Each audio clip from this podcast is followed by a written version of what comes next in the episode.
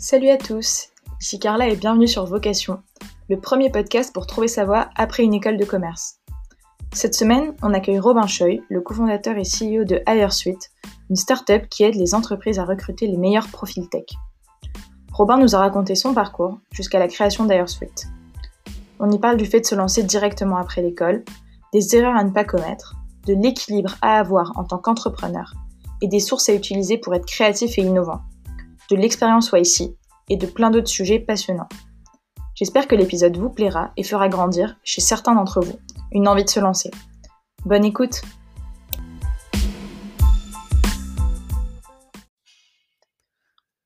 Salut Robin, euh, merci beaucoup euh, d'avoir accepté notre invitation sur le podcast. Est-ce que tu pourrais commencer par nous raconter un peu ton parcours avant de fonder HireSuite euh, Salut Carla, avec grand plaisir. Donc je viens à la toute base, je vais te faire même depuis le tout début. Je viens de, je suis né à Bordeaux, j'ai grandi une partie de ma vie à Bordeaux. Ensuite, j'ai vécu à Madagascar quand j'étais petit, de 4 à 8 ans. On a déménagé là-bas. Ensuite, je suis rentré à Bordeaux, j'ai fait mon lycée, j'ai fait une classe prépa à, Toulouse, puis ensuite j'ai fait HEC à Paris. J'ai pas mal voyagé, donc je suis parti en échange à l'étranger, à, Shanghai, puis ensuite je suis parti en stage. J'ai d'abord travaillé en finance, donc à Londres et à Hong Kong, en finance trading de produits dérivés. Ensuite, j'ai créé une première boîte qui s'appelait Jouger. Ensuite, j'ai fini mes études et ensuite j'ai créé AirSuite, donc en, accéléré. Ok, super. Et, euh, avant tout ça, euh, qu'est-ce que tu rêvais de faire quand tu étais enfant? Quand j'étais enfant, ce que je rêvais de faire plus tard comme métier? Ouais. Ouais. Euh, quand j'étais enfant, je voulais faire, je voulais faire deux trucs. Je voulais être soit inventeur, donc bon, je, difficile de voir ce que c'était concrètement comme métier, mais inventer des nouveaux objets, des trucs comme ça. soit ingénieur dans l'aéronautique. Alors je sais pas comment j'ai eu ça, j'avais envie de faire des moteurs d'avion. J'avais vraiment le terme précis que j'ai martelé pendant plusieurs années. Donc soit ingénieur, soit, soit inventeur. Sympa inventeur. Et tu t'es quand même retrouvé en école de commerce? Et je me suis quand même retrouvé en école de commerce. je me, ben, en fait, du coup, ingénieur, ingénieur inventeur, il n'y a pas vraiment, de, de, cours précis pour ça. Donc je m'étais posé beaucoup de questions à la fin du lycée. j'avais envisagé, j'ai toujours aimé aussi l'étranger, je pense, parce que j'ai vécu à Madagascar. Donc je voulais faire Sciences Po à la base. J'avais commencé à regarder parce qu'il y a eu un semestre d'échange à Sciences Po. Et puis au lycée, j'avais une, une, prof de maths qui arrêtait pas de nous parler de la prépa, de la prépa, de la prépa. Je ne connaissais pas du tout. Je regardais un petit peu. Je me suis rendu compte que c'était possible de partir aussi à l'étranger en école de commerce. Mmh et, finalement, j'ai décidé de faire ça. Donc ça m'a éloigné un petit peu de la, piste ingénieur en aéronautique. mais, mais voilà, j'ai décidé de faire ça. C'était plus pour la partie étranger et pour la variété en fait des choses que ça permettait de faire parce que si j'avais voulu être, être médecin, ça aurait été plus précis, mais là c'était suffisamment vague pour que je me dise je peux un peu toucher à tout. Et, et, donc j'ai commencé à faire ça. Et en parallèle aussi depuis le, depuis le lycée, j'étais assez intéressé par la, par la finance d'une manière un peu bizarre. Je pense que je devais être en, première ou en terminale quand il y a eu la, la faillite de Lehman Brothers. donc ça m'a pas mal intéressé. J'ai regardé de très près, j'ai continué à suivre. et, et, ça, ça m'a beaucoup intéressé. L'école de commerce, c'était un truc qui permettait de faire les deux, quoi, soit la dimension un peu inventeur, et du coup, inventeur à ce moment-là, c'était beaucoup les gens qui faisaient des, des startups, qui créaient des nouveaux projets. donc, je me souviens, je regardais toute l'histoire du mec qui avait fait Deezer, qui s'appelle Jonathan Benassaya, qui était un peu mon, mon idole mmh en prépa. et puis aussi la, partie finance que je continue à suivre. Donc, voilà, les deux, ça se cumulait bien. C'était un peu ma, mon joker qui permettait de faire les deux. ok, top, je vois. Bah, justement, tu as réussi, euh, enfin, tu as fait les deux après, c'est ce que tu nous disais, parce que avant de te lancer dans l'entrepreneuriat, tu as fait de la, la finance. Euh, est-ce que tu peux nous raconter un peu cette expérience-là et pourquoi, de la, pourquoi la banque, du coup, euh, avant l'entrepreneuriat? Mmh, en fait, je pense que ce, que ce qui me plaisait dans la dimension, les, les choses qui m'ont toujours plu, c'était la dimension risque découverte, un peu dans la dimension mmh invention. Donc le risque, la découverte, le, challenge intellectuel qui venait avec, parce que j'ai toujours aimé les énigmes, les tests, et trucs comme ça, et, la création aussi. Euh, tu vois, le côté ingénieur, créer des choses, créer des infrastructures. Donc ça, c'est un peu les patterns qui me motivaient à la base. Et la banque, ça, en particulier la finance de marché, donc le trading, les, les, actions, etc., ça réunit beaucoup de ces choses parce qu'il y a énormément d'innovation financière. Donc il y a vraiment beaucoup de création. C'est la possibilité de créer plein de produits financiers qui sont extrêmement complexes. Euh, c'est très stimulant intellectuellement parce que ça va, ça va très vite, l'information change en permanence, donc tu as vraiment l'impression d'être un peu dans le cœur du réacteur. Euh, et, euh, et, les gens qui y sont sont, sont, sont smart, sont intéressants. Donc j'étais vraiment passionné de finance et je me suis dit que j'allais j'allais commencer par, par regarder cette partie-là. J'en ai fait pendant un an et franchement j'ai adoré. Intellectuellement c'était c'était top, les, les, sujets étaient intéressants. De la même manière, c'est assez surprenant, mais la dimension vraiment finance, la dimension innovation, création est très importante en finance aussi. En fait, mmh on vend des produits financiers aux clients et donc il faut résoudre des problèmes pour les clients et trouver des solutions à leurs problèmes grâce à des solutions innovantes. Donc créer des choses vraiment de A à Z. Euh, et ça, j'avais adoré. Et donc c'est comme ça que j'ai euh, commencé en, banque. Ce qui m'a un peu, euh, les deux choses qui m'ont un peu détourné de la banque où je me suis dit c'est bien, ça coche beaucoup de cases mais pas toutes. La première, c'est que les gens dans l'industrie n'étaient pas forcément heureux. Euh, il y avait beaucoup de mmh gens en fait qui voyaient ça comme un passage pour faire autre chose après. Donc plein de gens qui me disaient, en particulier des gens qui me disaient ah bah j'ai créé aujourd'hui je fais de la, je fais de la finance mais c'est juste pour me faire un petit peu d'argent et ensuite je créerai une boîte. Regarde j'ai ce super projet. Donc en fait tout le monde avait un peu le projet du coup d'après quoi. Ça c'était la première chose. Et la deuxième chose c'est que le il y, y, a de la création de valeur. Euh, mais elle est beaucoup pour des gestionnaires de patrimoine, de banques privées. Donc en fait, ton impact, il est assez limité, il est un peu compliqué à voir. Tu passes ton temps derrière des, Google Sheets, enfin des, Excel, des, derrière tes écrans, quoi. Et, et, je pense que la, dimension création de valeur et impact réel m'a manqué. Ok, oui, je comprends. Et j'ai une question justement sur, sur la banque, tu, ton, ton expérience dans la banque. Tu, mmh, tu dis justement qu'il faut être très créatif, que qu'il y a beaucoup d'innovation euh, dans ce secteur-là. Est-ce que en tant que junior, euh, tu peux être, euh, enfin, tu as pu prendre des initiatives ou être porteur d'initiatives sur ce côté-là de façon, très, très, très concrète et de créer, ou bien bah, en tant que junior en banque, ce qu'on peut un peu se, dire, c'est que bah, pas trop, il n'y a pas trop de place pour la prise d'initiative normalement. Je pense que euh, j'ai eu beaucoup de chance parce que j'ai travaillé dans deux équipes à chaque fois. Donc, première partie de stage, j'ai travaillé dans une équipe qui était une équipe de vendeurs, euh, mais qui est occupée de manière assez cloisonnée par rapport au reste de la banque. Et donc, il y avait une dimension quasiment start-up dedans, puisqu'il y avait une quinzaine de personnes et on pouvait tester plein de choses. Et donc, j'ai testé plein de choses et j'ai, euh, notamment, j'avais créé un gros logiciel avec Excel qui permettait de, mmh, de transmettre plus facilement des requêtes. Donc j'ai vraiment passé pas mal de temps et, euh, c'était une brique innovation qui est intéressante. Et ensuite, en deuxième partie de césure, j'ai eu deux options. La première, c'était de partir dans une grande banque américaine euh, à Paris, où j'aurais été un peu le, l'exécutant, mais ça me mettait vraiment dans une traque finance à très long terme, ça pouvait déboucher sur un CDI derrière, etc. Donc c'était l'option safe, c'était très très très très bien payé.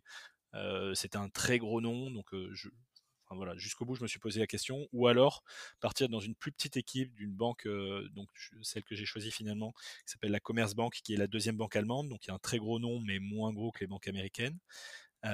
et qui était moins bien payé et qui était un peu plus le Far West parce qu'en Asie les marchés sont moins matures il y a mmh plus de choses à créer l'équipe était plus petite et j'ai finalement décidé de faire le, deuxième choix, donc moins bien payé et moins prestigieux, mais par contre j'ai beaucoup plus appris et je pouvais toucher à beaucoup plus de choses. Et là, c'était vraiment le, donc c'était une équipe de trading euh, à l'opposé de la première où c'était de la vente pure. Donc le trading, tu crées les produits et la vente, tu les vends. Donc là, dans la deuxième partie de stage, là, l'innovation a été vraiment complète et je, me suis éclaté là-dessus. Vraiment, c'était c'était génial. Parce que justement j'avais j'avais les clés du camion et je pouvais faire plein de choses, j'envoyais des, des, propositions. Donc chaque semaine, je, je, créais un produit qui était le produit financier asiatique de la semaine qu'on distribuait à l'ensemble de la banque. Euh, c'était génial, quoi, vraiment. Et on a, on a, on a testé plein de choses, c'était top. Donc la réponse c'est euh, ça dépend en fait. C'est possible de voir, de voir les deux. C'est comme en startup en fait. En startup, il y a la possibilité de rejoindre une startup de 25 personnes ou de 10 personnes et donc de toucher à tout, ou des startups de 300 personnes où là il y a moins de, moins de place à l'innovation. Oui, carrément. Ok, super. Et donc, euh, tu es resté là-bas environ euh, un an, c'est ça? Je suis resté un an, ouais, un peu plus, un tout petit peu plus. Et ensuite, tu es parti pour monter ta première startup, si je dis pas de bêtises. Exactement, ouais, exactement. Juste après ma, donc, une année de, de, stage en finance, j'ai créé une boîte qui s'appelait Jouger, qui était une mmh marketplace de services, qui partait d'une idée assez utopique, utopiste, de, de créer un, un système d'échange où les gens pouvaient se rendre des services à distance et gagner du crédit de temps. Donc toi, Carla, tu allais m'aider à faire un enregistrement et de passer une heure à me coacher là-dessus. Et puis ensuite, tu allais gagner une heure de crédit de temps que tu pouvais utiliser pour que quelqu'un te fasse un design ou... L'idée était vraiment bien. Et j'espère que quelqu'un arrivera à le faire. Et chaque année, il y a des nouvelles, enfin, il y a des nouvelles versions de cette idée qui sortent en fonction des temps, parfois sur la blockchain. Donc on, attend de voir ce que ça donne. Mais pour l'instant, personne n'a vraiment réussi. Et, nous, en particulier, on n'a on a, pas trop réussi. On a galéré pendant, pendant une bonne année et demie. Donc à un moment, on avait une petite team de, de 5 personnes. Et, et, à la toute fin, on a décidé de retirer cette notion de crédit de temps et donc de faire uniquement de, de l'échange de services contre de l'argent Là, c'est devenu un petit peu plus standard. Euh, j'avais repris les cours, donc j'avais repris ma dernière année d'études, et donc là, on a décidé d'arrêter euh, proprement et de, finir ça. Ok. Donc, tu as fait ça euh, pendant, pendant ta césure? Exactement, oui. Ok. Et qu'est-ce qui, enfin, qu'est-ce qui a fait que, selon toi, ça n'a pas marché? bah, c'est vraiment un ensemble, quoi. L'équipe était bien, on avait une bonne équipe, on s'entendait bien, on avait vraiment une, bonne qualité de travail à ce moment-là. Donc ça, c'est déjà un paramètre important qui est résolu. L'idée était, en fait, il n'y avait pas vraiment de besoin. La première chose, c'est ça, c'est qu'il n'y avait pas vraiment de besoin. Donc l'idée est intéressante, mais voilà, encore une fois, chaque année, je vois trois boîtes qui se lancent, qui font la même chose, et il n'y en a aucune qui réussit. Donc je pense que l'idée en elle-même est pas dingue et résout pas un vrai problème, et on a eu du mal à la faire évoluer. Et, donc ça, c'est la dernière partie, c'est que nous-mêmes, on, était mauvais en exécution, on s'y est mal pris, on n'a on, n'a pas fait les bonnes choses, mais c'était normal à cette époque. On était super jeunes, c'était difficile. Je pense que ce projet-là, si quelqu'un arrive à le faire fonctionner, quelqu'un qui a déjà 20 ans d'expérience, de l'accès à des financements, qui peut euh, parce que par essence, on gagne pas d'argent pendant un moment, donc il peut le financer d'une autre manière, qui est, crédible. Enfin bref, on, on, cochait pas du tout les cases. Donc je pense qu'on n'a pas été très bon dans l'exécution. On a réussi à faire quelque chose, ça tournait. On avait une base on avait une communauté, on a eu un site internet, on avait un CTO. Donc euh, il y avait quand même des choses qui sont sorties. Mais euh, quand tu es sur un business qui est compliqué avec un, besoin qui n'existe pas vraiment et que en plus tu t'exécutes pas au cordeau et de manière parfaite, bah ça marche pas quoi. Ouais, ok, très clair. donc ensuite, après ça, euh, tu es retourné à l'école, dernière année, et euh, c'est directement après l'école que tu as fondé Air Suite? Ouais, on avait commencé, on avait commencé en dernière année euh, à travailler ensemble avec Ismaël et Paul, mes trois associés.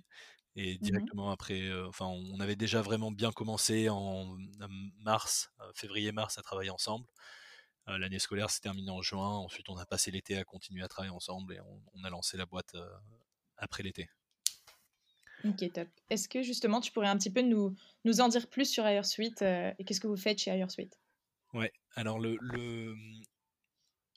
ce qu'on fait plus précisément, c'est qu'on automatise le métier des cabinets de recrutement pour que les entreprises euh, puissent se débarrasser des cabinets de recrutement et faire leur travail à, leur place. Et concrètement, on travaille beaucoup avec des startups euh, qui, euh, qui recrutent des développeurs, des designers, des data scientists. Donc c'est des postes qui sont très difficiles à trouver et sur lesquels les gens postulent pas dans les entreprises euh, parce que mmh le marché, euh, il y a ce qu'on appelle un chômage négatif sur, ce, sur ces postes-là. Donc on verra comment ça évolue avec le Covid, mais encore aujourd'hui, on voit qu'il y a un chômage négatif, c'est-à-dire qu'il y, y a, plus de postes disponibles que de candidats. Donc les gens postulent pas dans les entreprises, ils n'ont pas besoin. Donc les entreprises doivent aller les chasser. Et si elles le font elles-mêmes, c'est beaucoup plus efficace, mais ça prend beaucoup plus de temps. C'est difficile, il faut trouver l'information, etc. Euh, nous, ce qu'on fait, c'est qu'on automatise toute cette partie. On a un moteur de recherche qui utilise toute la donnée publique, euh, donc par exemple LinkedIn, mais aussi d'autres sources d'informations propres à chaque métier. On identifie grâce à ça les candidats qui sont les plus pertinents et ensuite on aide les entreprises à les contacter facilement. Et ça, ça fait que le taux de réponse est bien meilleur et qu'elles peuvent avoir euh, elles peuvent reprendre la main sur leur processus de recrutement et contacter des gens avant qu'ils soient en recherche plutôt que simplement attendre que les gens postulent. Ok, top, très clair. vous êtes combien aujourd'hui chez HireSuite et aussi combien de temps ça fait que, que, vous avez lancé la boîte maintenant? On est, on est 25 et on va fêter notre quatrième année en octobre. super. Top.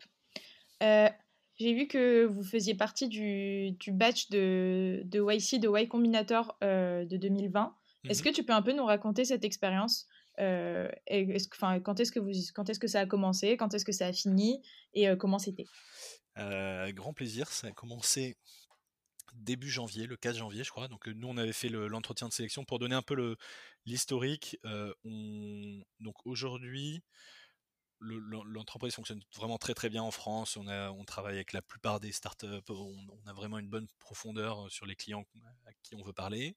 Euh, et on a encore plein d'autres choses à faire, mais globalement ça tourne et la dimension, euh, première dimension de risque est levée et on sait que la boîte fonctionne et on sait que ça marche. Et donc du coup on s'est dit quelle est la, prochaine étape qu'on pourrait aller chercher? Euh, mmh et dans la vision très large, on veut faire un leader mondial, parler à toutes les entreprises et tous les candidats. Et donc ça, ça nécessite de passer par les États-Unis. Donc depuis avril dernier, on passe un peu de temps aux États-Unis. Moi, j'y vais une semaine par mois. On a eu de plus en plus de clients. Euh, on avait, euh, en fin d'année dernière, on avait à peu près 10% de notre chiffre d'affaires qui venait du, des États-Unis. Et donc, pour accélérer, on a décidé de faire le, le Way Combinator, qui est le plus gros accélérateur, incubateur de start-up au monde. C'est eux qui ont fait Dropbox, Airbnb, donc vraiment des, des énormes start-up américaines. Et là-bas, c'est connu comme c'est le Harvard des, des startups. On a décidé de faire ça. On a fait le processus de sélection en novembre. On a reçu l'acceptation en décembre et on y allait donc début janvier, le 4, 4 janvier. Donc on a déménagé là-bas. On y allait, on est parti avec Ismaël et Paul, donc les trois associés. On a pris un avion Paris-San Francisco. On a loué une maison là-bas à San Francisco et on avait nos chambres dans la maison et on bossait sur la table où on mangeait le midi. Euh, Ismaël ensuite est rentré parce que lui il vient d'avoir une, petite fille donc il devait passer du temps en France avec sa famille et après il y a aussi euh, Yanis qui est chez nous qui nous a rejoint là-bas donc on était tous les trois avec Paul, Paul et Yanis euh, on bossait à fond. Et le format du Y Combinator, ce qui est assez marrant, c'est que, bon, premièrement, ils prennent beaucoup de boîtes quand même, parce qu'il y en a 200. Euh, donc ils ont un taux de sélection, je crois qu'il est de 1 ou 3%, donc ils ont énormément d'applications, mais ils en sélectionnent, mmh. ils sont quand même très sélectifs, mais il reste quand même 200 boîtes à la fin. donc en mmh. fait, c'est 200 boîtes qui sont, euh, qui, sont lâchées dans ce truc qui s'appelle Y Combinator, mais qui en réalité n'est pas grand chose qu'une autre qu'un sorte de groupe d'écosystème.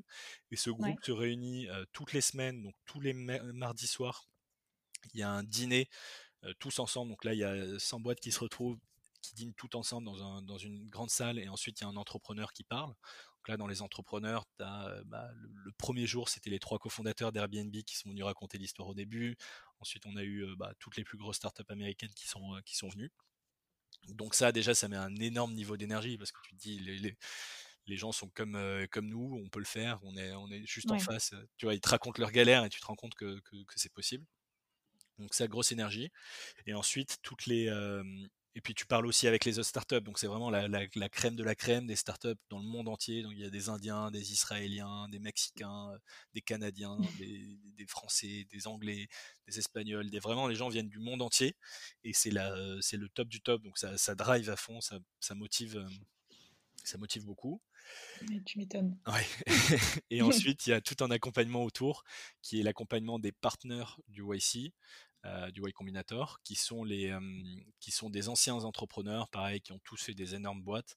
Et donc ceux-là, tu les vois toutes les deux semaines euh, dans un format qui est cadencé, qui s'appelle le Group Office Hour. Où tu te retrouves avec 10 autres startups et tu débriefes de tes avancées. Donc là, pareil. Tu donnes des objectifs très ambitieux pour les deux prochaines semaines et donc tu as envie de les atteindre et, euh, et, tu te donnes à fond pendant les deux semaines suivantes pour le prochain Group Office Hour. Et ensuite, tu peux aussi booker des, tu peux aussi réserver des discussions avec eux en, euh, de manière individuelle avec les, partenaires. Et là, euh, pareil, c'est des, gens qui ont 30 euh, ans d'expérience, 20-30 ans d'expérience dans start-up dans la Silicon Valley. Donc le, creuset même des startups et qui ont une réflexion qui est vraiment intéressante et donc ça dure, ça dure trois mois, c'est à fond. nous, le, format a vraiment été particulier parce qu'à cause du Covid, le, ça a été raccourci d'une dizaine de jours. Et à la fin, normalement, le Way Combinator se termine par un grand événement qui s'appelle le Demo Day où, où toutes, les, toutes les startups du Y Combinator passent sur une scène et présentent leurs produits en une minute à un millier d'investisseurs qui viennent du monde entier et de journalistes et de donc ça cet événement là qui nécessite de, de, réunir plusieurs milliers de personnes sur enfin au même endroit il était annulé à cause du Covid. Et donc ça a été transformé dans un événement en ligne. Donc euh, était intéressant et nous on a eu plein de plein de rencontres aussi mais c'était plus une sorte de, ouais, de, de speed dating en ligne voilà. Donc ça, ça s'est terminé il, y a, il, y a, quatre semaines et après je suis rentré directement en France. Ok, top. C'est assez drôle euh, quand, quand tu quand en parles et que tu dis que vous étiez en train de, de bosser sur la table sur laquelle vous mangez. Ça fait un peu retour au début de ta vie d'entrepreneur et en fait, bah, alors que tu as une boîte euh, qui a trois ans et demi euh, de, de, vie et que tu es entouré de, des, des, personnes les plus compétentes et expérimentées aux US. donc c'est assez drôle, je trouve, le, la, les, deux dimensions euh, qui, se qui se rejoignent. Complètement, c'était le retour aux sources. Ouais. Justement, euh, sur le marché euh, des US, vous avez des gros concurrents aujourd'hui? On a des concurrents, on a des concurrents aux US, on a plusieurs boîtes qui sont lancées à peu près au même moment que nous. ce qu'on fait a été rendu possible assez récemment, donc ça a été rendu possible à peu près il y a 4 ans, et nous on a créé il y a 3 ans et demi, parce qu'il y a eu plein de choses qui ont déclenché l'accès à, une, de la nouvelle donnée, euh, des évolutions en machine learning, en intelligence artificielle. Donc, euh, ce qu'on fait est assez récent. Euh, et il y a d'autres boîtes qui sont lancées au même moment que nous et qui sont soit un petit peu plus en avance, soit un petit peu plus en retard. et chacun a un peu un axe qui est très différent. Nous, notre gros avantage compétitif, c'est qu'on a pu recruter beaucoup d'ingénieurs et vraiment faire, faire un moteur de recherche très sophistiqué, très avancé là où, les, où aux États-Unis ça coûte beaucoup trop cher. Donc généralement ils, ils font pas de ils font pas de développement à proprement parler, ils font pas de, recherche et développement, mais ils recrutent juste des armées de personnes pour faire ce travail. Donc euh, là où eux ils ont besoin sur certaines tâches d'avoir une centaine de personnes à disposition, euh, nous on peut le faire à on peut le faire à deux trois personnes. Ce qui veut dire que les concurrents américains ils sont euh, ils sont souvent 3 à 5-6 fois plus gros en en taille d'équipe, euh, mais qu'on est au même niveau en chiffre d'affaires. Donc c'était aussi la raison pour laquelle on voulait aller le plus tôt possible aux États-Unis, parce qu'il euh, y a une part du marché à prendre et que et y a un phénomène qu'on voit souvent dans la compétition entre les boîtes américaines et les boîtes françaises, c'est que la boîte française investit, fait un beau produit, fait de la R&D, développe quelque chose qui est vraiment différent, euh, pendant que la boîte américaine elle fait juste de la vente, de la vente, de la vente, de la vente sur quelque chose qui existe mmh à moitié, qui est à moitié ficelé, mais ils font de la vente. Et ensuite, arrive un moment où la boîte américaine a tellement vendu qu'elle peut ensuite recruter une équipe qui va vraiment créer le produit. Et c'est à ce moment-là que la boîte française se met à faire de la vente, mais du coup, elle a du retard, c'est plus difficile, et finalement, elle se fait, manger par la boîte américaine. Donc ça, c'est un scénario qui est arrivé plusieurs fois, qu'on veut absolument éviter. Donc c'est la raison pour laquelle on se dit qu'on va aller vendre, vendre, vendre à fond maintenant, dès maintenant aux US.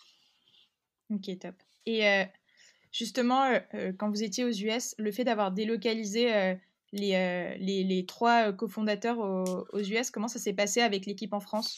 C'est pas trop compliqué à gérer? On a eu, euh, bah, je pense que tout le monde était conscient que c'était une période vraiment spéciale. Mmh. qui, tu vois, on, a réussi à garder un bon alignement, tout le monde était ultra focus, concentré.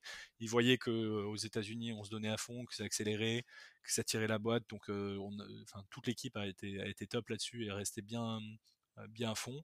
Et après, on était, en, réalité, on était deux cofondateurs et un qui est rentré en France. il y avait toujours une personne en France pour garder ce, contact avec l'équipe aussi. Euh, donc, euh, donc, voilà, on n'aurait pas pu faire ça, faire durer ça pendant euh, deux ans, mais pendant trois mois, c'était top et je pense que tout le monde a, adoré aussi. Super. Euh, j'ai une dernière question sur YC et après on, va commencer à parler du job de CEO. Euh, pourquoi avoir postulé Enfin, si, j'ai bien compris que c'était parce que c'était le moment où vous comptiez vous commencer à vous développer aux US.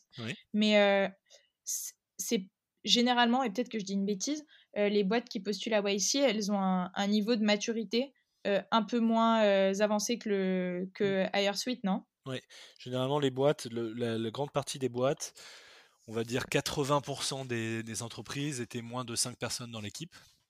Mmh Maintenant, le Y Combinator, ils font comme c'est de plus en plus connu et qu'ils peuvent être de plus en plus sélectifs, ils sélectionnent de plus en plus des boîtes qui sont plus avancées aussi. Donc on était, on était pas les plus gros dans le, dans le batch, on était parmi les plus gros, mais il y avait plus gros et, il y avait un bon 20% de boîtes qui étaient à peu près de notre taille. Et la raison pour laquelle on a postulé maintenant, bah, c'est qu'on considère qu'on sera toujours. Enfin, la, la réalité, c'est qu'on considère qu'on sera toujours tout petit et que même quand on sera 300, on sera encore tout petit et qu'on aura encore plein de choses à apprendre. Donc la taille, ça ne nous a pas posé de problème. Comme tu le disais, on est un peu reparti nous-mêmes dans les tranchées, à envoyer des emails, à faire le, travail manuel nous-mêmes et à passer un maximum de temps avec les clients. je pense qu'on gardera toujours cette philosophie. Et là, en particulier, bah, pour les US, c'était aussi l'occasion de se dire. Euh, on, repart, on a déjà un produit qui est top, qui fonctionne, mais on repart de zéro avec ce produit et on réinvente la manière dont on le vend aux États-Unis, on réinvente la manière dont ça s'approprie au, marché. Euh, parce que quand tu ouvres un nouveau marché, en particulier de la taille des États-Unis, tu peux pas simplement vendre exactement le même produit. Et il faut comprendre ce en quoi il, faut faire des ajustements qui sont un peu mineurs. Euh, donc c'était aussi l'occasion de faire ça et c'était aussi l'occasion d'avoir une grande marque parce qu'encore une fois, bah, c'est un, super, euh, une super marque de, confiance aux États-Unis et ça nous a beaucoup aidé. Ok, super.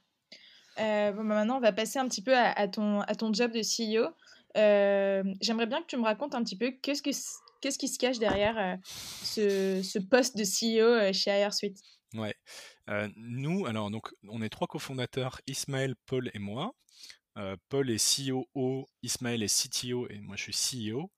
Et chaque rôle a euh, une fonctionnalité qui est un peu particulière. Donc CTO, c'est assez évident, c'est toute la partie technique. COO, donc c'est Chief of Operations, c'est c'est beaucoup la gestion des opérations dans l'équipe. Donc toute la partie relations internes dans l'équipe. Donc c'est c'est lui qui va par exemple gérer. Donc au début c'était moi, maintenant c'est lui qui gère et chapeaute une grosse partie de la partie administrative, qui gère l'équipe opération chez AirSuite qui fait vraiment tourner le, cœur produit. voilà, donc ça, c'est la dimension interne, on va dire. Et ensuite il y a le CEO, le rôle de CEO qui est le, pendant de ça, l'équivalent de ça, mais vis-à-vis -vis du monde extérieur. le monde extérieur, c'est soit les investisseurs, euh, soit les clients, soit la dimension euh, marketing, euh, communication. Donc quand il y a des choses à faire à la télé ou dans la presse, ça tombe dans mes prérogatives. Quand il y a quand il faut discuter avec les investisseurs, ça tombe dans mes prérogatives. Et une énorme brique de ça, c'est forcément la partie commerciale que j'ai gérée depuis le début. Et, donc c'est aujourd'hui moi qui, dirige l'équipe commerciale voilà, chez AirSuite. Ok, super. Donc le rôle de CEO, je le vois beaucoup comme un, comme un rôle de, de représentation à l'extérieur. Et d'ailleurs, tu le vois dans beaucoup de boîtes. Tu as même des, mmh parfois des, des, moments où c'est poussé à l'extrême, où le CEO a aucun pouvoir. Et euh, c'est simplement un rôle de représentation. Euh, dans, dans, dans, des gros, grosses boîtes, parfois dans des boîtes cotées en bourse, etc. Euh, donc il n'y a, pas forcément une, une, bijection entre le CEO et le, et le pouvoir et le rôle de décision. Et la manière dont on s'est réparti ces différents rôles depuis le début, bah, c'était beaucoup une question de, de ce qu'on aimait faire. donc, ce qu'on aimait faire et là où on était fort. Donc, bah, de manière assez naturelle, Ismaël était très fort sur la, sur la tech et c'est lui qui, qui, a importé toute la partie technologique au début. Donc, lui, il faisait les Olympiades internationales d'informatique quand il avait 14 ans. il à la fois, il aimait ça et en plus, c'était son, il était très, très, très légitime là-dessus. Il était aussi coach de l'équipe de France aux Olympiades internationales d'informatique. Paul était, était, avait des mmh, facilité plus naturelle sur mettre en place des process, suivre l'accompagnement, la, rigueur, etc. Et aimer moins la partie communication, être sur scène, parler en public, c'est moins quelque chose qui l'intéresse. et moi, à l'inverse, j'aimais beaucoup la relation client, donc le contact avec les clients, le fait de résoudre un problème, le fait de parler en public, ça m'a jamais, m'a jamais posé problème. Je faisais des concours d'éloquence j'ai toujours un peu aimé ça, donc ça s'est fait assez naturellement. Quoi. C'était vraiment une dimension technologique, dimension plutôt interne, suivi, optimisation, etc. Et dimension externe, communication, relation client. Ok, top. Et comment, ton, comment ton job a évolué depuis le début de l'aventure AirSuite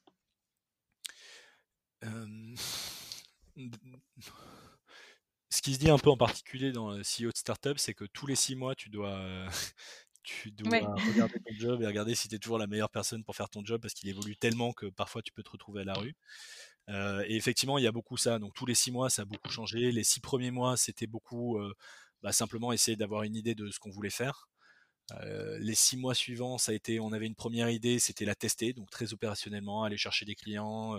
au début, on a vraiment testé le modèle du recrutement, le, marché du recrutement. Donc, on faisait, on parlait à la fois aux clients, on parlait aussi à des candidats. On faisait nous-mêmes le cabinet de recrutement. Donc, j'ai passé, j'ai passé un an à faire cabinet de recrutement et avoir des centaines de candidats au téléphone pour bien comprendre le métier. Donc, très opérationnel ensuite, il y a eu un moment où ça a été levé des fonds en 2017 quand on a levé 1,5 million avec Global Funders Capital. C'était donc lever des fonds, toute la partie financement. Ensuite, il y a une dimension qui était davantage recrutement, après, après qu'on avait levé des fonds pour aller bah, recruter l'équipe, trouver les gens. Ensuite, après la dimension recrutement, il y a une dimension qui était management, d'accompagner l'équipe, de faire en sorte que les tâches que je faisais avant, mais il y a d'autres personnes qui puissent les faire et encore mieux que moi coacher les gens, bien leur faire comprendre les enjeux. Ensuite, il y a eu une, phase qui était développement à l'international. Donc là, j'ai beaucoup passé. Quand le management était bien, quand l'équipe était bien en place, se, débrouillait bien, et qu'on pouvait leur faire 100% confiance dessus, bah là, du coup, je suis un peu reparti au front, donc parti à l'étranger où je passais.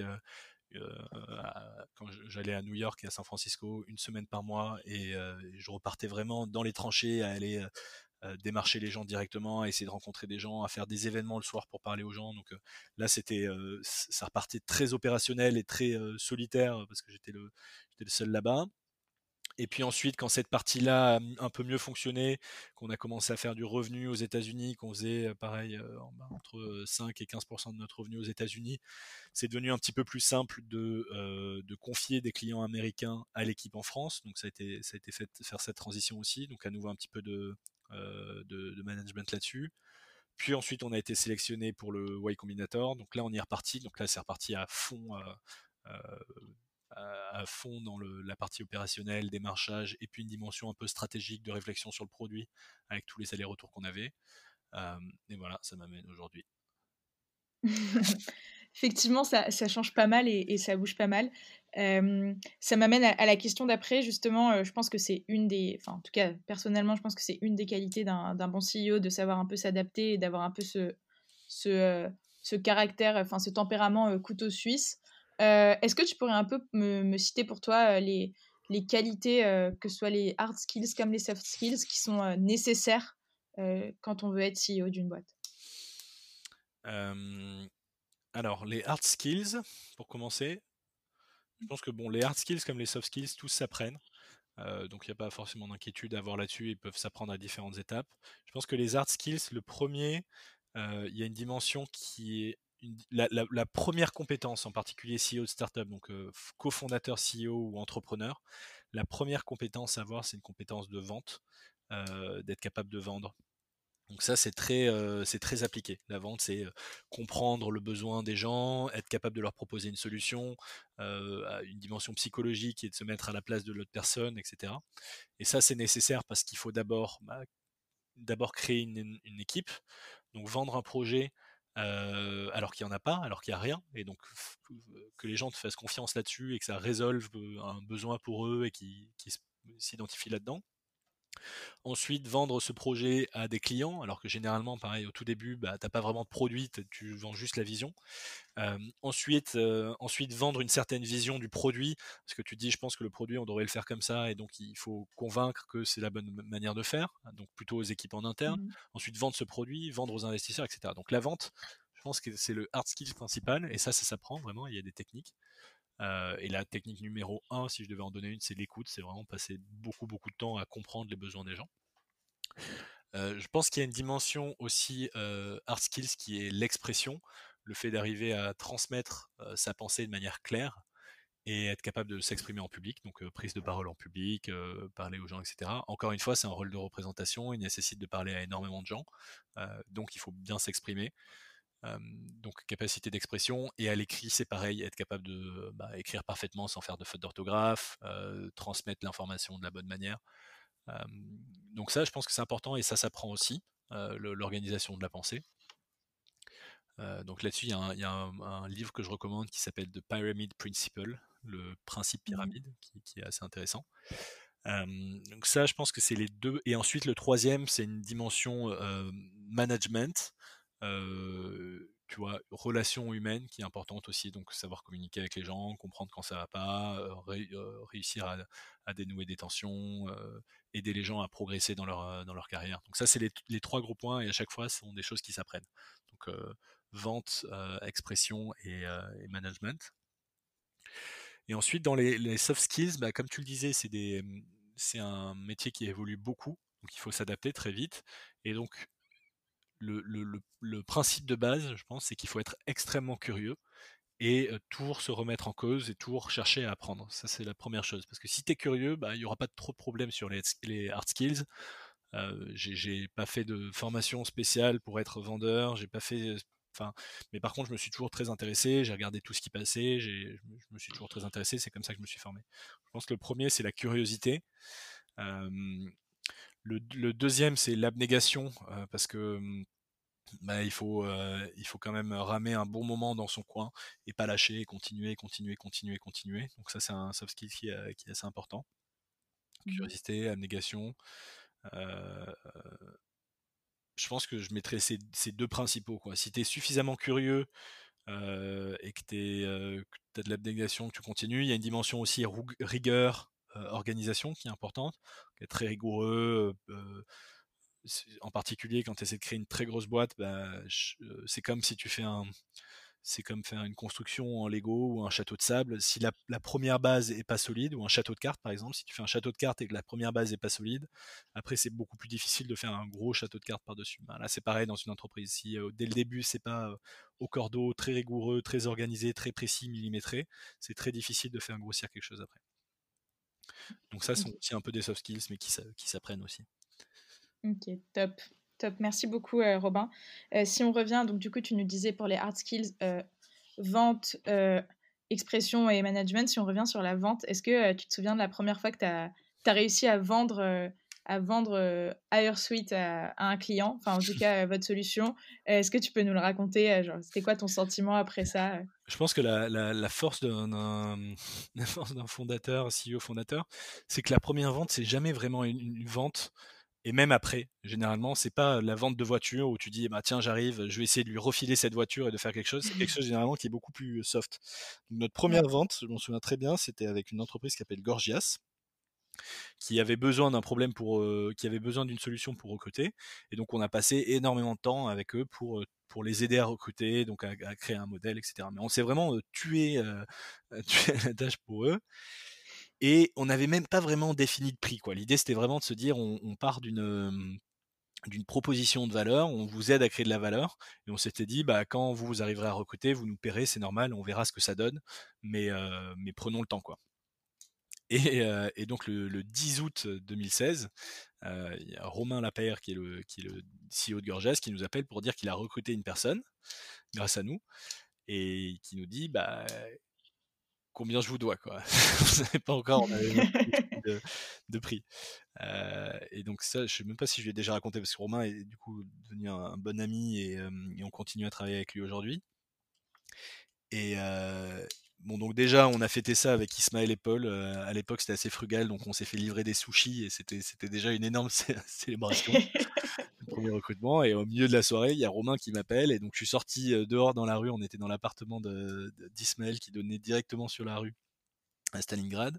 Euh, donc, je suis sorti directement dans la rue. On est, je l'ai eu au téléphone. Et après, je suis rentré et j'ai dit bon bah c'est bon, c'est signé, on prend X et, donc ça c'était vraiment la première vente. Mais ce qui est marrant, c'est qu'on avait délivré la valeur bien avant de faire la vente ou qu'il y a un vrai montant qui était associé. C'est ça, c'est ça qui est intéressant et je pense que c'est aussi pour ça que les cofondateurs et les CEO sont des, bons vendeurs, c'est qu'ils ils sont pas là pour, pour refourguer un produit de manière traditionnelle, ils sont là pour résoudre des problèmes, résoudre des besoins et, prendre une commission d'une certaine manière sur le problème qui est résolu. C'est un peu comme si, comme un médecin, mais qui te facture uniquement si tu arrives à guérir. Quoi. et ça, c'est le meilleur métier du monde. C'est ça qui est, ça qui est génial aussi. C'est que du coup, tu n'es pas en train d'essayer de, vendre quelque chose à quelqu'un, mais tu es, d'abord en train d'essayer de créer de la valeur et de résoudre son problème, et ensuite, naturellement, la vente se fait. Ok, top, ouais, carrément. Bah, justement, si on parle un peu de, de l'équipe sales et des autres équipes aujourd'hui chez HireSuite, puisque du coup, tu me disais que vous êtes 25 maintenant, mmh comment, comment vous avez structuré l'équipe et toi, particulièrement, avec quelles équipes tu travailles? Donc j'imagine marketing, sales, mais est-ce que tu peux nous en dire un petit peu plus? On, a on a décomposé l'équipe en trois équipes, donc équipe tech, qui est elle-même séparée entre data science qui travaille sur le moteur de recherche et web, équipe opération qui est elle-même séparée entre les gens qui, en fait, on a deux produits principaux. On en a un qui est, on aide les entreprises à faire de la chasse et on a un autre où on, prévalide aussi des candidats. Donc ils font les deux dans l'équipe opération, à la fois la dimension optimisation des campagnes de chasse pour les entreprises et contact avec les candidats.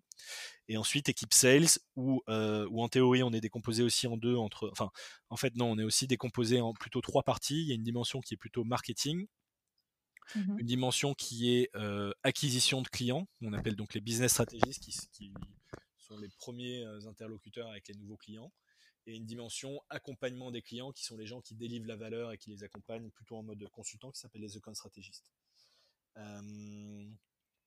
moi, je, travaille directement donc avec l'équipe sales, donc marketing, business stratégiste, account stratégiste. Je passe beaucoup de temps avec eux.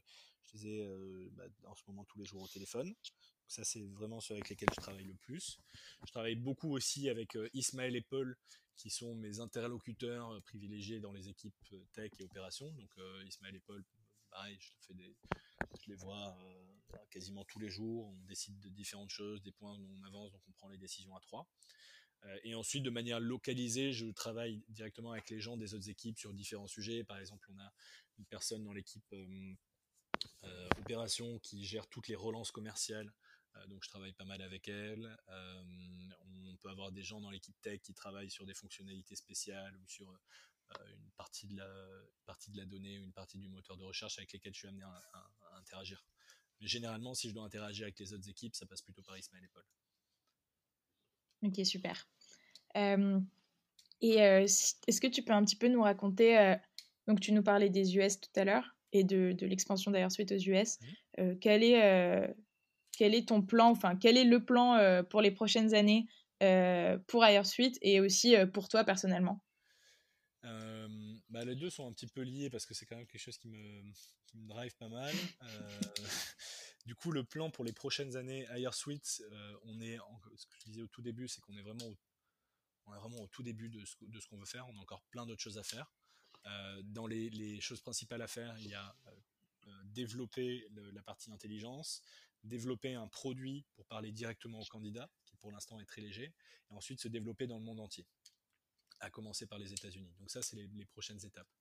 Euh, donc du coup, euh, ma prévision de base est pareil, on verra comment elle évolue dans les prochains, prochaines semaines, prochains mois, mais c'était de déménager aux États-Unis au, dernier trimestre, entre septembre et décembre, déménager à New York et, mmh. euh, ouvrir la branche de Higher Suite aux États-Unis, sachant qu'on a déjà, encore une fois, beaucoup de clients là-bas et qu'on a une vraie base donc ils nous attendent et il faut qu'on puisse les, servir.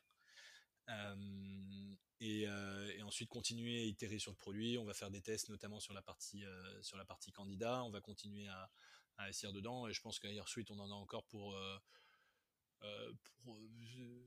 entre 5 et, 5 et 10 ans pour vraiment résoudre bien le problème qu'on veut, qu'on veut résoudre. Parce que dans le, le, problème qu'on veut résoudre, c'est celui du, recrutement.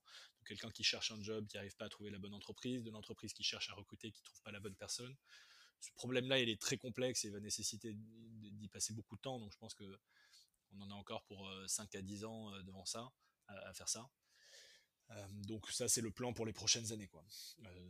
déménagement aux États-Unis, ouverture du, du, bureau aux États-Unis, continuer à résoudre ce problème-là à plus grande échelle.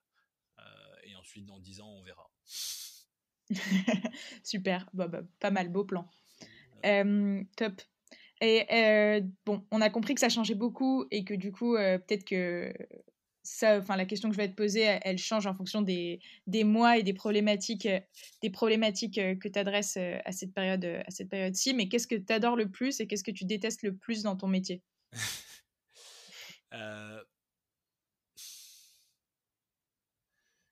déjà, il y a un paramètre qui est super important, c'est que quand tu es euh, en particulier cofondateur, CEO dans une boîte comme ça, ton, moral, il dépend énormément de la, boîte. Donc tu arrives à signer le client qu'il faut pour cette année, bah, tu es, sur un nuage, donc ça c'est génial, tu es, complètement, complètement high et c'est génial. Donc ça, ça fait partie des aspects qui sont bien. la contrepartie de ça, c'est quand il y a un mauvais mois ou qu'il y a quelque chose qui se passe mal, un recrutement qui aboutit pas, une, vente qui se passe mal, un client qui est déçu, un produit, un bug dans le produit, etc. Ça peut vraiment te miner à titre personnel. Euh, tu te dis, euh, tu, dis euh, c'est la fin du monde. Enfin, tu vois, ton entreprise, ça devient vraiment ton monde pour le meilleur et pour le pire, et donc ton moral est vraiment corrélé à ça. Donc il y a les, en, anglais, c'est les, hauts sont très hauts et les bas sont très bas. Il y a, pas de, ça change toujours. Donc moi j'adore ça. J'adore le fait que ça change en permanence. J'adore aussi le fait que les missions euh, changent en permanence, que ça évolue, que ce soit une excitation qui est, qui est géniale et qui fait que euh, bah, les trois dernières années et demie, je les ai pas vues passer et que je me vois rester dans ce métier euh, encore 5-10 ans alors que j'ai probablement enfin, la plus grande partie de mes potes qui, qui, ont déjà changé une ou deux, trois fois de boîte. Donc, donc ça, c'est génial. Et la contrepartie aussi de ça, c'est que bah, il faut toujours rester à la pointe, c'est très exigeant. Quand l'équipe grossit, bah, il faut gérer de plus, en plus de personnes, donc il y a de plus en plus de sujets, il y a de plus en plus de complexité. Euh, pareil pour les clients, ils deviennent de plus en plus exigeants, la taille des, clients augmente. Euh, donc il faut être toujours à la pointe, toujours à la pointe, euh, apprendre, apprendre, apprendre. Et le métier même du CEO, c'est d'être juste au-delà de sa zone de confort en permanence. Parce que dès qu'on rentre dans la zone de confort, ben, ça devient du coup plus logique de déléguer la tâche. Donc un bon exemple sur les États-Unis par exemple. Au tout début, il faut aller démarcher des clients qu'on ne connaît pas encore. Donc là, on est vraiment complètement hors de la zone de contrôle, de, confort. Et dès qu'on, dès que ça devient plus simple, bah, il faut construire une équipe qui va gérer cette partie-là. Euh, donc du coup, tu es toujours, de, toujours à la limite il n'y a pas vraiment de moment où tu te poses et tu, profites de ce que tu as construit, entre guillemets. tu te reposes un peu dans la zone de confort pendant 6-12 mois et tu te dis, on est quand même bien ici avant de ressortir dehors. C'est vraiment, tu as un camp de base, tu sors tous les soirs et tu vas aller chasser. au, chasser au harpon la nuit, tu reviens, tu ramènes des choses et tu dors deux heures et puis tu repars et t'arrêtes pas. Et si tu as le, le, goût de la chasse et de l'aventure, c'est génial, mais c'est vraiment épuisant aussi. Donc, euh, de, ce que tu me dis, il y a deux questions euh, qui me viennent euh, en tête. La première, c'est s'il faut tout le temps apprendre et, ne, pas, se reposer sur ce qu'on sait déjà, comment tu fais pour continuer à te former, à apprendre tous les jours? C'est quoi un peu tes, les, outils que tu utilises ou les choses que tu fais? Je continue à apprendre en, lisant, en documentant énormément, en étant très curieux. Et l'apprentissage, donc il y a déjà la partie structurée qui sont les livres, les vidéos, etc. Et la partie mmh déstructurée qui sont les, gens qui sont passés par là. donc les deux sont à prendre. Donc les, autres entrepreneurs, les, nous on a des super business angels qui nous accompagnent beaucoup, on a passé du temps avec eux, les partenaires du Y Combinator, des amis qui ont créé des entreprises aussi. Donc c'est vraiment passer du temps aussi avec les autres et voir comment ils ont fait. Et dans ces et à chaque fois dans les deux euh, donc dans les deux sources un peu d'apprentissage donc partie structurée livres vidéos etc et partie déstructurée qui l'expérience des gens il y a la partie qui est proche du métier. Euh, donc par exemple lire des livres sur la vente par exemple lire des livres mmh d'entrepreneuriat donc ça ça sert. Et il y a une partie qui je pense est un peu délaissée euh, qui est la partie qui est complètement éloignée du métier mais qui pourtant a énormément de valeur. C'est trouver toutes les autres pistes d'apprentissage qu'il peut y avoir. Donc c'est regarder des films qui n'ont aucun rapport, lire des livres qui n'ont aucun rapport, lire de la littérature, lire des livres d'histoire. Euh, et c'est un peu ce, c'est un peu, ça rejoint un peu le premier soft skills que je mentionnais tout à l'heure, qui est la curiosité. Je pense que la curiosité, il faut qu'elle soit à outrance, c'est-à-dire arriver à être curieux de tout. Je pense que ça, c'est une, une, très bonne chose pour, pour progresser rapidement. Et je sais que moi, je suis par exemple très intéressé par la, euh, par l'histoire française, en particulier l'histoire de la Révolution française. Et il y a plein d'apprentissages de, l'histoire de la Révolution française qui, euh, font écho à l'expérience d'Ailleurs Suite, tu vois, sur la conduite du changement, sur l'évolution, sur, euh, euh, comment tu mets en place des évolutions qui sont extrêmement profondes dans la société. Donc je pense qu'il faut surtout pas négliger cette deuxième partie qui est donc du coup de parler à des gens qui n'ont aucun rapport, parler avec des sportifs professionnels. J'apprends énormément sur, l'éthique du travail, l'organisation du travail en, parlant à des gros sportifs par exemple. Euh, ou lire des choses qui n'ont aucun, aucun rapport. Euh, ça en fait autant partie.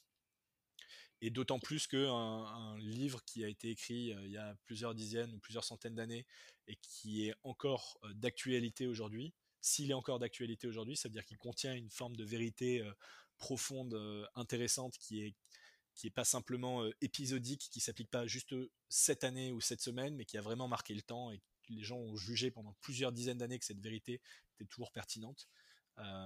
et donc du coup, elle est encore plus pertinente aujourd'hui, à l'opposé d'un d'un livre de technique commerciale qui a été publié il y a six mois et qui sera peut-être oublié dans six mois.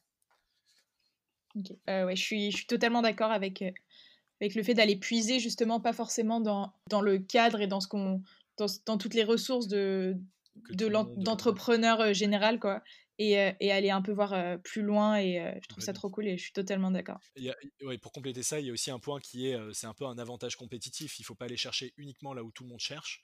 Et les plus mmh grandes innovations, elles ont aussi lieu là où on, là où on réunit deux champs de connaissances différents. Euh, euh, il y a des énormes innovations en économie qui ont été apportées par des sociologues, il y a des, des innovations en chimie qui ont été apportées par des physistes, euh, des physiciens. Mélanger les genres et mélanger les champs de, de, de découverte, c'est aussi une très bonne manière d'apporter de l'innovation qui est complètement drastique parce que il y a très peu de gens, il y a très peu de, euh, il y a très peu d'économistes qui font aussi de la sociologie en parallèle. Donc s'il y a quelqu'un qui fait les deux à la fois, il a un gros avantage compétitif. Et l'entrepreneuriat, c'est aussi beaucoup une question d'avantage compétitif. Carrément, totalement d'accord. Ma seconde question pour toi, justement, euh, elle, concerne aussi euh, cette question de l'entrepreneuriat. Le rythme d'un entrepreneur, il est hyper intense. ça peut être crevant, comme tu nous le disais. c'est quoi, toi, tes techniques pour réguler cette intensité, on va dire? Je pense qu'effectivement, il faut avoir en tête que c'est. Euh, enfin, personne n'a créé de grosses boîtes en deux ans. Je n'ai pas d'exemple en tête. C'est vraiment quelque chose qui prend 5, 10, 15 ans. C'est un marathon, ça prend beaucoup de temps. Donc il faut s'économiser. Il faut souvent euh, favoriser le long terme hein, au court terme. Donc euh, garder du temps pour soi le week-end, arriver à faire des nuits correctes. Continuer à voir ses amis et pas se priver de tout le monde, continuer à rencontrer des gens, appeler ses, appeler sa famille, passer du temps avec eux. Donc ça c'est vraiment important parce que c'est un équilibre. Et plus l'équilibre sera, euh, sera puissant et stable, plus ce euh, sera possible d'aller euh, d'aller chercher du, levier là-dessus. Ça c'est la première partie. Ensuite à titre perso, je, fais je fais pas mal de sport, notamment quand on était aux US, mais on allait courir, je pense tous une fois par jour et on, et on courait pas mal. Et le sport c'est vraiment un très très bon, on le sentait quoi quand il y avait une journée mmh. où on en avait marre, euh, où on tournait en rond, on avait l'impression de pas être efficace, on allait courir à une heure et on rentrait, c'était beaucoup plus clair. Je pense que le sport c'est top, le temps passé avec euh, euh, avec ses amis, avec sa famille, avec son copain ou sa copine, c'est c'est important aussi. Peut-être qu'il y a d'autres passions à côté, par exemple peut-être la musique, peut-être la poterie, peut-être le dessin pour d'autres personnes, mais je pense que c'est important d'avoir de pas tout parier et ça, c'est aussi un, apprentissage. C'est important de pas tout parier euh, sur, son, entreprise, parce que comme je le disais, déjà que ça devient un peu tout ton monde et que du coup ton moral est vraiment corrélé à cette entreprise. Si tu n'as rien euh, pour équilibrer à côté, ça peut être, euh, ça peut être vraiment dévastateur. Tandis que si à côté tu as une famille de qui tu es très proche, à qui tu passes du temps, et une passion dans laquelle tu es fort, tu fais de la course à pied à côté, donc tu arrives à, t'épanouir dans la course à pied, le jour où ça ira pas en course à pied, peut-être que ta famille ça ira très bien, donc elle sera là pour te soutenir. Le jour où la famille ira moins bien, bah, tu auras toujours la course à pied pour évacuer ton entreprise qui marchera bien. Et évidemment, le jour où l'entreprise marche moins bien, tu as aussi euh, le, sport et, la, ta famille pour t'aider. Donc je pense que c'est important de ne pas mettre tous ces œufs dans le même panier. Super. Euh, si tu devais me convaincre que tu as le meilleur job sur Terre, qu'est-ce que tu me dirais en 30 secondes? Si tu n'étais pas déjà convaincu de cette, euh, de cette heure. bah, ça semble tellement évident. C'est un, un, job où tu fais, euh, tu fais ce que tu veux, tu es en contrôle direct. Donc, s'il y a un problème, c'est toi qui as causé le problème, donc c'est à toi de le résoudre. Euh, tu apprends, euh, un an ce que d'autres personnes apprennent en 5-10 ans dans leur, dans leur poste. Euh, c'est un métier où financièrement ça peut être très intéressant si tu réussis et tu peux gagner beaucoup d'argent puisque c'est toi qui prends tous les risques. Mmh enfin, non, c'est évident que c'est le meilleur métier du monde pour euh, il faudrait convaincre des autres postes plutôt, des autres, euh, des autres jobs. mais, euh, mais celui-ci, il est vraiment simple. il est vraiment simple de convaincre là-dessus, je pense. C'est vrai. Ok, top. bah, merci beaucoup, Robin, pour ton temps. On a fini pour aujourd'hui. Est-ce que tu as quelque chose à ajouter, peut-être un mot de la fin? Euh, mot de la fin, bah écoutez, euh, nous on recrute toujours à fond et euh, on est de manière générale très ouvert. Donc s'il y a des gens qui veulent en savoir plus sur Suite, qui veulent nous rejoindre, on a des posts en ligne. s'il y a des gens qui veulent échanger, avec grand plaisir, ils peuvent me contacter sur LinkedIn. C'est le plus simple. voilà, donc très open. Et si à la lumière de ce que je viens de dire, il y a des gens qui pensent qu'il y a des choses à faire, avec grand plaisir pour leur parler. Ok, super, merci beaucoup. Bah, je mettrai dans tous les cas toutes les informations, donc ton contact, euh, les jobs ouverts, etc., euh, dans la description de, l'épisode. Super, parfait, merci. Ok, top. Bah, merci beaucoup, Robin, euh, pour ton temps. C'est avec grand plaisir.